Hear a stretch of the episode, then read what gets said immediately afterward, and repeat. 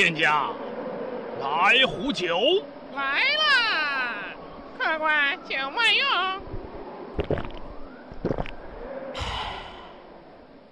最近有什么江湖新闻啊？全能男神陈伟霆获各大品牌青睐，影视代言忙不停。全智贤产后新剧未播先红，代言狂赚六千八百万。张柏芝戴墨镜现身茶楼，与服务员互动显亲和。小贝一家六口外出就餐，小七穿粉红小短裙。吴昕相间亮相时尚盛典，获网友最爱新生力奖。北川景子时隔三年拍写真集，秀成熟魅力。网友偶遇黄子韬拍戏，惊呼本人那戏颜值逆天。哎，这消息不错。打哪儿来？娱乐驿站，电影、电视、音乐、明星八卦，娱乐驿站用声音传递娱乐，让全方位的娱乐资讯叫醒你的耳朵。在这个时间，让我们为娱乐疯狂。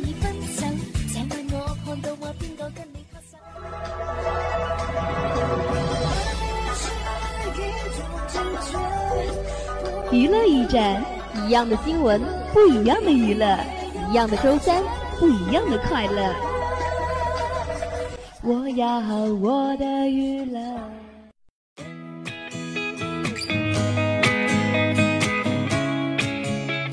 Hello，各位音柱下一集收音机前还有蜻蜓 FM 在线收听我们节目的广大听友们，大家下午好啊！这里是每周三下午的娱乐驿站，我是洋洋。Hello，大家好，我是小来。哎，大五的期中考试真的好烦啊！哎，我说你这个人怎么节目一开始就唉声叹气的呢？而且根据我的经验，大五期中考试难道不是半开卷的吗？不是可以拿着自己整理的公式进去考试的？我哪知道啊，我又不学大物。那你在这惆怅个啥劲儿啊？你这又是日常犯皮了？哪有，我这是在为学大物的人感到一丝悲哀。哎，你可别悲哀了，你那是没有体会到学习的乐趣。你就不能向我学习学习吗？要享受学习。你可拉倒吧，你还享受学习呢？我才不信。李亚文同学，你这突如其来的东北口音想干啥？咋还叫出本名了？我可跟你说啊，听众朋友们都反映了。说你在节目里老是欺负我，可都在为我鸣不平呢。你要是在这个时候顶风作案，我不敢怎么样你。嘿嘿，你小心听众朋友们集体弹劾你哦。行啊啊，不错啊，你还懂得运用群众的力量了哈。行，那这次节目我全听你的，你说啥是啥，行吧？行吧，那可说好啦，你事后不带报复的，绝不报复，立此为证。开心！那亲爱的听众朋友们，在这个翻身小来把歌唱的日子里，让我们赶紧进入今天的娱乐抢先听吧，看看娱乐圈又发生了哪些新鲜事儿吧。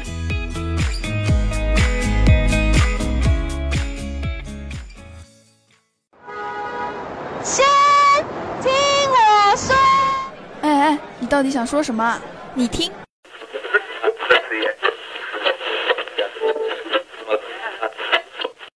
来到娱乐抢先听。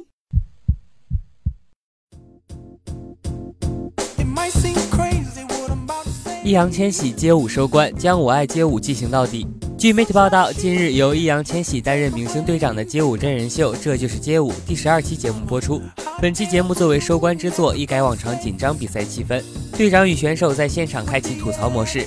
易烊千玺不仅在现场分享学舞经历，更是在节目最后鼓励舞者们不忘初心，继续热爱街舞。收官盛典中，易烊千玺也小小的吐槽了自己在节目中没有跳够舞这件事，称真的特别想来跳舞，结果自己一个特别不爱说话的人过来说了十二期的话。尽管没能在街舞中即兴跳舞，易烊千玺在十二期节目中还是收获颇丰，舞蹈大神们都对他赞不绝口，与舞者们合作起来也默契十足。易烊千玺与这些前辈舞者的合作，不仅是缘分使然，更代表了街舞的传承。张震任七十一届戛纳主竞赛评委，谈标准，好电影要有温度。据媒体报道，张震获官宣出任第七十一届戛纳电影节主竞赛单元评审，也是本届评审团中唯一一位华人评审。他是继侯孝贤、舒淇后第三位台湾担任戛纳电影节的评审。作为戛纳的常客，张震曾先后有九部影片入围，其中《最好的时光》《呼吸》等五部入围主竞赛单元。此次时隔三年再次来到坎城，张震从带作品参赛的演员到主竞赛单元的评审，他坦言心情很不一样。可以看到更多来自世界不同地方的好电影。对于好电影的评判标准，张震拥有自己的看法。好的电影是需要有温度的，这个温度是可以延续并且存在心底很久的。防弹少年团开唱受死亡威胁，网友放话将向成员开枪。据台湾媒体报道，韩国人气男团防弹少年团红遍全球，今年两度受邀参加美国 Billboard 颁奖典礼演出。不料最近又有网友对成员朴智民发出死亡威胁，表示自己会在九月十六日 BTS 美国沃斯堡演唱会上开枪，甚至公布将会使用的枪支。朴智民去年就曾收到死亡威胁，好在及时被其他网友发现。BTS 在加强保安的状况下顺利完成演出。如今再次爆出有网友想攻击朴智民，美国警方透露，这次演出现场会设置金属探测仪加强安检，并会限制携带随身物品来确保艺人的安全。而他所属的经纪公司则回应，公司与成员都已掌握状况，会采取必要的措施应对。尽管可能是黑粉开的玩笑，但这次演唱会现场，我们也会和警方合作，加强安全措施。裴勇俊公司被 SM 收购完成，成为 SM 的第三大股东。据媒体报道，韩国 SM 娱乐公司近日正式完成对 KIS 的公司的收购，其公司最大股东裴勇俊进账一百五十亿韩元，约人民币九千万元，成为 SM 娱乐公司的第三大股东。裴勇俊在今年三月将自己名下 KISS 公司股票以五百亿韩元的价格出售给了 SM 公司，这五百亿韩元以一百五十亿韩元现金、三百五十亿韩元 SM 公司股票的方式支付。SM 娱乐公司通过这次收购获得 KISS 公司百分之二十五点一二的股份，正式取得了公司经营权。而裴勇俊也成为了继李秀满和韩国国民年金之后，SM 娱乐公司的第三大股东。裴勇俊今后将担任 SM 公司和 KIS 公司的全球战略顾问，为 SM 公司树立并推进多样化的全球事业贡献自己的力量。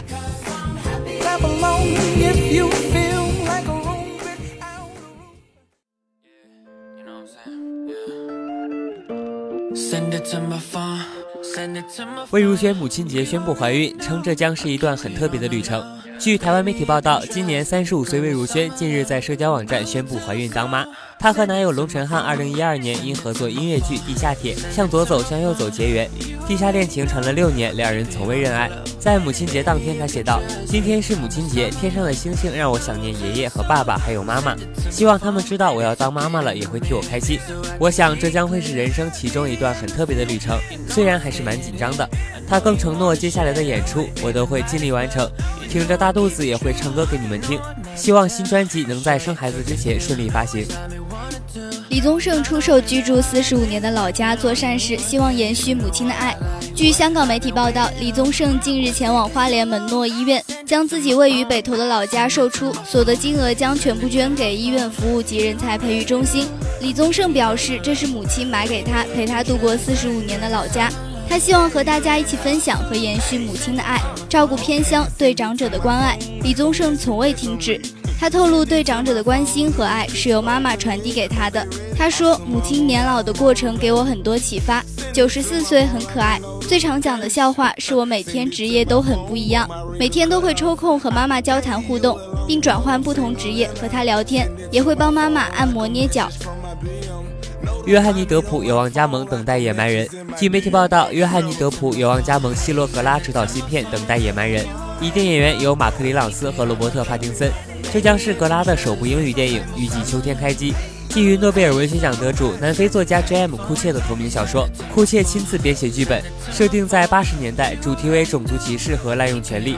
主角是一个无名帝国里一座小镇的治安官，他住在边境，经常面临野蛮人的威胁。而当他拯救了其中一个敌人后，他的帝国主义政策很快遭到质疑，他将与自己的政府对峙，公开反对警察使用的方法，这使他受到牢狱之灾。而在逃出来以后，他成为了人民的榜样。初代钢铁侠战甲仓库被盗，警方紧急展开调查。据外媒报道，2008年电影《钢铁侠》中，小罗伯特·唐尼曾穿过的初代钢铁侠战甲在仓库中被盗。这套战甲价值32.5万美金，而目前小偷身份尚未明确。根据洛杉矶警方的通报，他们接到了一家电影道具仓库的报案。报案人说，发现储存在仓库中的钢铁侠初代战甲不见了。仓库工作人员向警方报告了战甲丢失的消息，因为这是唐尼在钢。铁侠中穿的第一套成型战甲，所以是现世界对漫威和粉丝而言都具有十分重要的意义。尤其最新的《复仇者联盟三》刚刚上映，目前警方已经对此立案，并展开了紧急调查。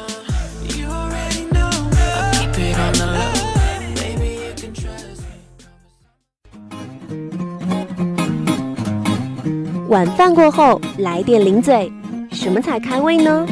饼干、花生、巧克力，通通都不要！我要娱乐来开怀，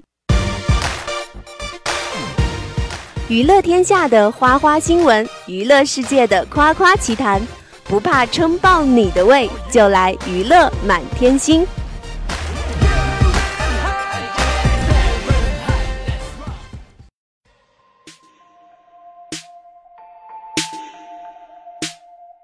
欢迎进入今天的娱乐满天星，我是小来，我是洋洋。洋洋同学啊，你这兴致不高啊，你得提起精神啊！来，我问你一个事情，考察一下你娱乐主播的素质。说，最近欧美娱乐圈发生了一件世纪大破冰事件，你知道吗？你这题目简直送分题啊！你说的肯定是梅梅和水果姐世纪大和解的事情啊。也只有像这两个如此大牌的人物，才能称得上是世纪和解喽。哟，不错不错，那就算你是一个合格的娱乐主播吧。是是是是是。那小来姐姐，我们今天要讲什么呢？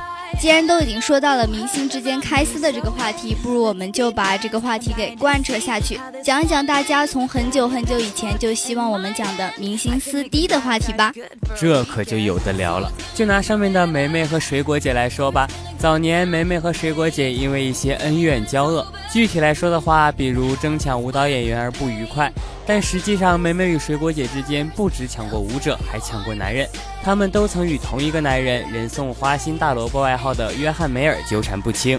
是的，就是这种种的误会，导致这两个国际巨星最终开撕。不过最近，梅梅在社交软件上贴出一则水果姐向她主动示好，并希望和解的信，并且现在双方都有和好的意思，也算是皆大欢喜啦。那就把视线转移回我们中国的娱乐圈吧，一起来看一下中国娱乐圈发生过哪些著名的明星撕第一事件。其实我觉得明星们开撕的原因呢，大同小异，基本都是为了利益而发生的冲突。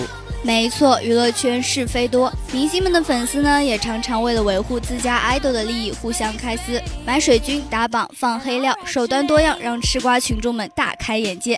而近年来，似乎明星都厌倦了暗斗这种方式，拒绝中间商赚差价，直接下场开撕。再加上网络的传播和发酵，似乎影响力更加经久不衰。没错，今年年初，因为梁生戏份一事，马天宇的粉丝和钟汉良的粉丝互骂升级。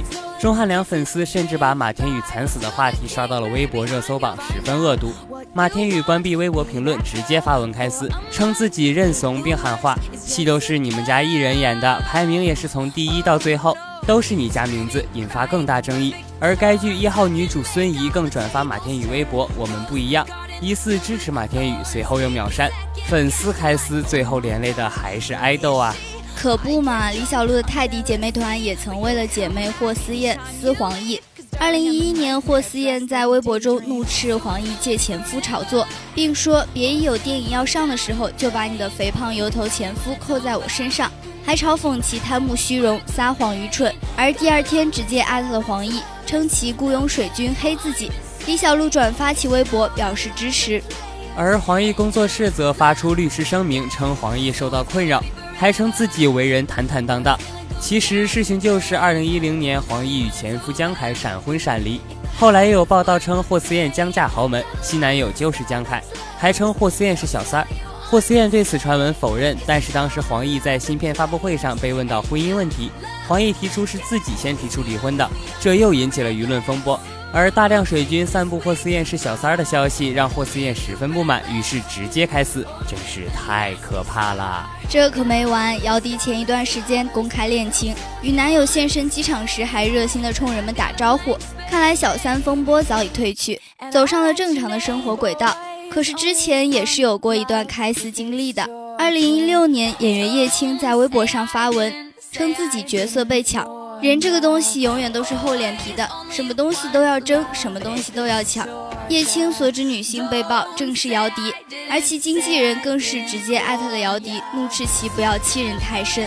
据悉，古装剧《漫漫青罗》女主一开始是叶青，但是最后却定为姚笛。本就没有完全摆脱小三骂名的姚笛，又遭网友炮轰。但是过几日，叶青又澄清自己只是针对电视剧的感悟，没有指向性，还说都是经纪人的错。不少网友纷纷表示，这炒作的也真是不要太明显了。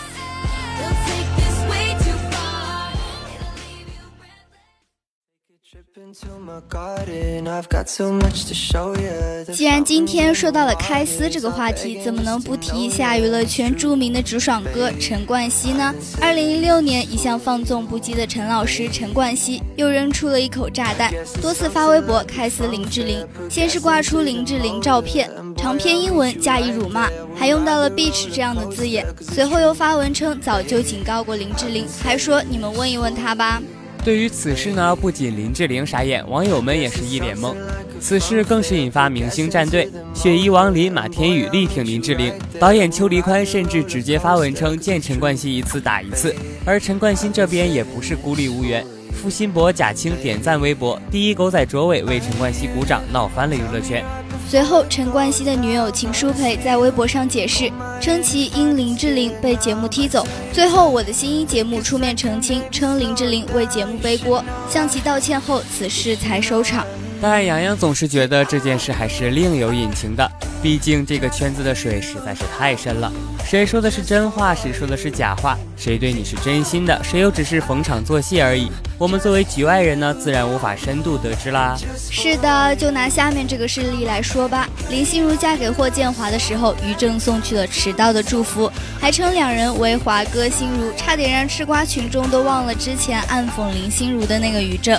于正曾经在访谈节目中被问到最讨厌的明星，他的回答是：“我非常讨厌这个人，女的，台湾的，他已经过气了，我又把他给捧红了，不能再说了。”后来有传言林心如为了接拍倾世皇妃而拒演了于正的《笑傲江湖》后，于正又发微博称有人山寨自己心里不爽，还说自己是原班人马，别老嚼我的美人，都被你嚼迟暮了。之后又删掉了。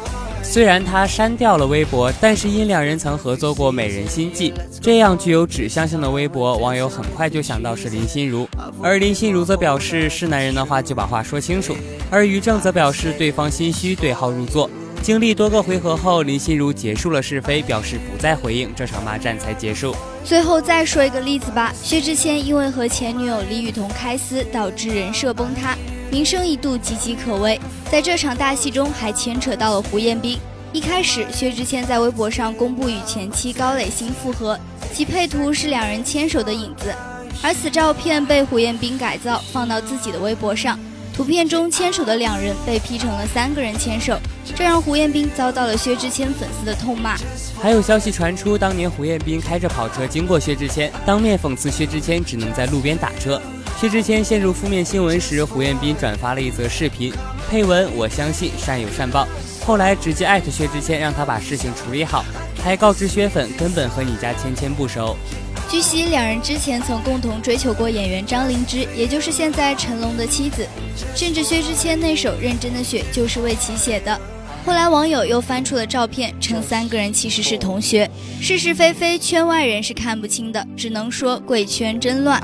没错，真真假假，孰是孰非，我们这些单纯可爱的学生是无从知晓的。还是那句话，只能交给时间来辨别喽。是的，那本期的娱乐驿站到这里就全部结束啦。如果您对我们的节目有什么意见或是建议的话，欢迎关注江苏大学广播台的新浪微博，或是加我们的官方 QQ 三二三三八八四幺六七为好友。你还可以关注我们的微信公众号、QQ 公众号 UJSGBT，了解更多关于我们的信息。你也可以在网易云音乐和蜻蜓 FM APP 上搜索江苏大学广播台，回听我们的节目。下面是小木为您带来的人物档案馆，继续锁定，不要离开哦。哎，你说我们每次都给小木的节目免费做预告，他是不是该请我们两个吃饭？那择日不如撞日，就今天吧。我看行。那听众朋友们，我们先去想想吃啥，你们记得继续锁定人物档案馆哦。我们下期节目再见啦，拜拜，拜拜。